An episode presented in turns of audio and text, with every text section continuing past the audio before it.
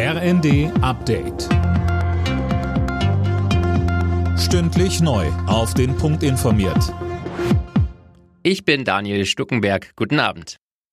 Angesichts einer möglichen Energieknappheit in Deutschland haben sich Bayerns Ministerpräsident Söder und CDU-Chef Merz erneut für längere AKW-Laufzeiten ausgesprochen. Nach einem gemeinsamen Besuch im Kraftwerk ISA 2 in Bayern sagte Söder, Deutschland kann nicht weiter vertrödeln, wenn es um die wichtige Energieversorgung geht. Es zählt jeder Tag. Der Besuch heute war ein Informationsbesuch. Der hat genau die Informationen gebracht, die wir erhofft haben, nämlich, dass ein Weiterbetrieb möglich ist, dass es dazu aber schnelle und rasche Entscheidungen erfordert, um das Ganze vernünftig zu gestalten.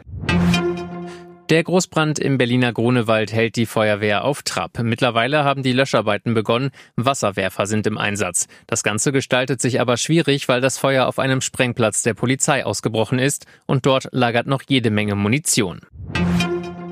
Amnesty International kritisiert die Kriegsführung der Ukraine. Die ukrainische Armee würde durch ihre Militärtaktik auch Zivilisten in Gefahr bringen, so der Vorwurf der Menschenrechtsorganisation. Mehr von Tom Husse. In den letzten Monaten hätten die ukrainischen Streitkräfte teils auch aus Wohngebieten geschossen und Posten in Schulen und Krankenhäusern errichtet, heißt es in einem Bericht von Amnesty. Das sei ein Verstoß gegen das humanitäre Völkerrecht. Gleichzeitig bezeichnete Amnesty die russischen Angriffe erneut als Kriegsverbrechen. Kiew reagierte dennoch empört und warf den Menschenrechtlern wiederum vor, sich an russischer Propaganda zu beteiligen.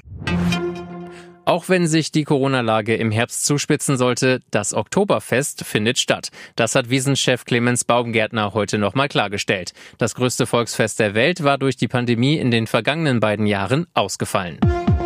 Alle Nachrichten auf rnd.de